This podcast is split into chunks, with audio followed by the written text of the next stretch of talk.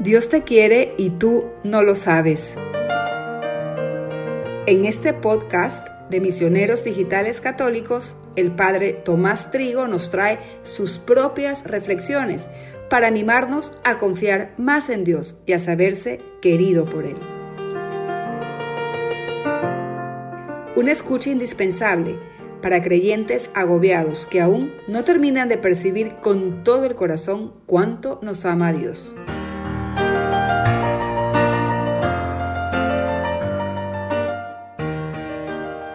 Una historia de confianza en Dios.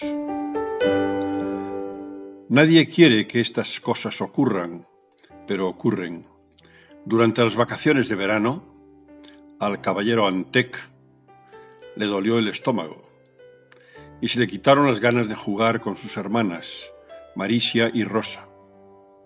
Se quedaba en la cama y lloraba. Sus padres le llevaron a urgencias donde con una inyección le calmaron los, dolores. No le gustó nada, explica Dorota, su madre, pero le alivió el dolor de estómago. Pensamos que sería algo puntual, pero cada vez volvíamos con más frecuencia al hospital. Cuando terminaron las vacaciones, Antec comenzó a ir al colegio. Pronto se ganó a todos los profesores y compañeros con su alegría y educación. Siempre jugaba a ser un caballero andante y se comportaba como tal. En su familia y en el colegio Sternik, una obra corporativa del Opus Dei en Varsovia, Polonia, rezaban por la salud de Antek. Algo no iba bien. El niño, en cambio, rezaba por otras muchas cosas, más o menos serias, por la paz en el mundo, por sus hermanas, por su equipo de fútbol. Finalmente los médicos se decidieron a operarle de apendicitis. Parecía la solución, pero solo fue el inicio de ataques más fuertes de dolor de estómago. ¿Por qué tengo que estar en el hospital? preguntaba Antec. ¿Por qué estoy enfermo?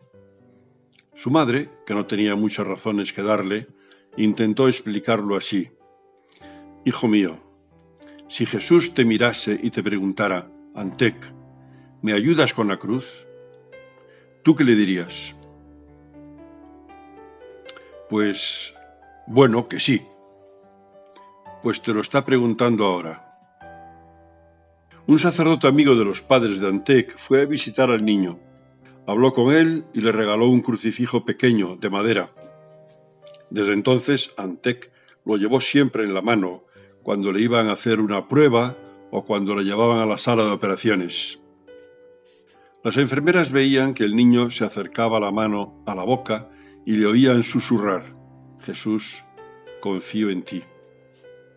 El día que les iban a confirmar la diagnosis definitiva, Dorota cuenta que se dirigió al despacho del médico lentamente, al paso de una mujer en el noveno mes del embarazo. Es un cáncer, les dijo el doctor a los padres. Mañana empezamos con quimioterapia. El caballero Antec se enfrentó con valentía y muy pocas fuerzas a este temido dragón, sin pelo, con vómitos y débil. Preguntó, Mamá, ¿Pero qué me pasa? La madre le dijo la verdad. Tienes una enfermedad que se llama cáncer. Los médicos van a intentar curarte, pero tienes que saber que a veces no lo consiguen.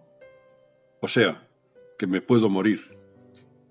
Bueno, como todos, como papá, como yo, pero solo Dios sabe en qué orden.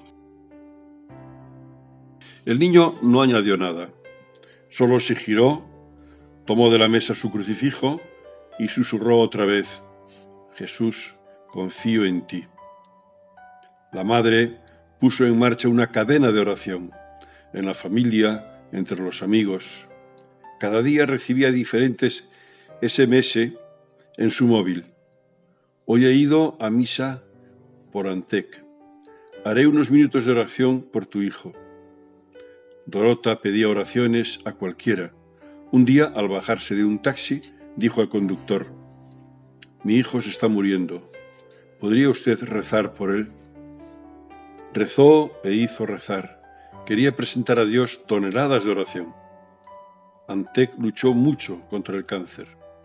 Algunos días estaba fuerte y corría por el hospital como un rayo, revolucionándolo todo. Otros solo tenía fuerzas para ver la tele. Y maduraba rápido, cada vez con más frecuencia. Preguntaba a su madre sobre la muerte, el cielo, el porqué del sufrimiento.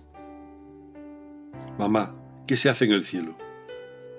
Juegas, corres con la bici, te diviertes con Dios. La madre asegura ahora que las toneladas de oración dieron a Antec un descanso antes del final. Durante unos días se encontró perfectamente, corría de aquí para allá, paseaba, había recuperado la felicidad. Pero los médicos sabían que el cáncer seguía creciendo cada vez más rápido y aconsejaron a los padres que lo llevaran a casa donde se encontraría más tranquilo durante sus últimos días. Allí recayó de nuevo. Antec disfrutó del ambiente familiar. Desde su cama veía a su madre preparar la cena, a sus hermanas hacer los deberes, a su padre leyéndole un cuento. Un día llamó a su hermana Roza, con quien a veces peleaba. Roza le dijo, Eres tan bonita y tan buena. Yo te quiero, acuérdate.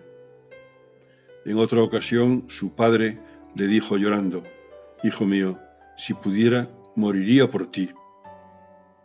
El chico sonrió con dificultad y le respondió, Pero soy yo quien va a morir por ti. Antec tenía seis años y nueve meses. Murió poco después a las siete de la mañana. En su tumba, un amigo dejó escrito, Gracias, Antec. Nos enseñaste a aceptar el dolor que llega sin saber por qué, a sostenernos con la fe, a aceptar la voluntad de Dios y confiar en Él.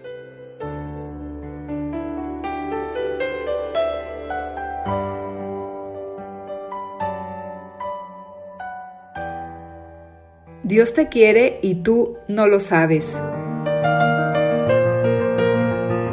Reflexiones del Padre Tomás Trigo a través del podcast de Misioneros Digitales Católicos.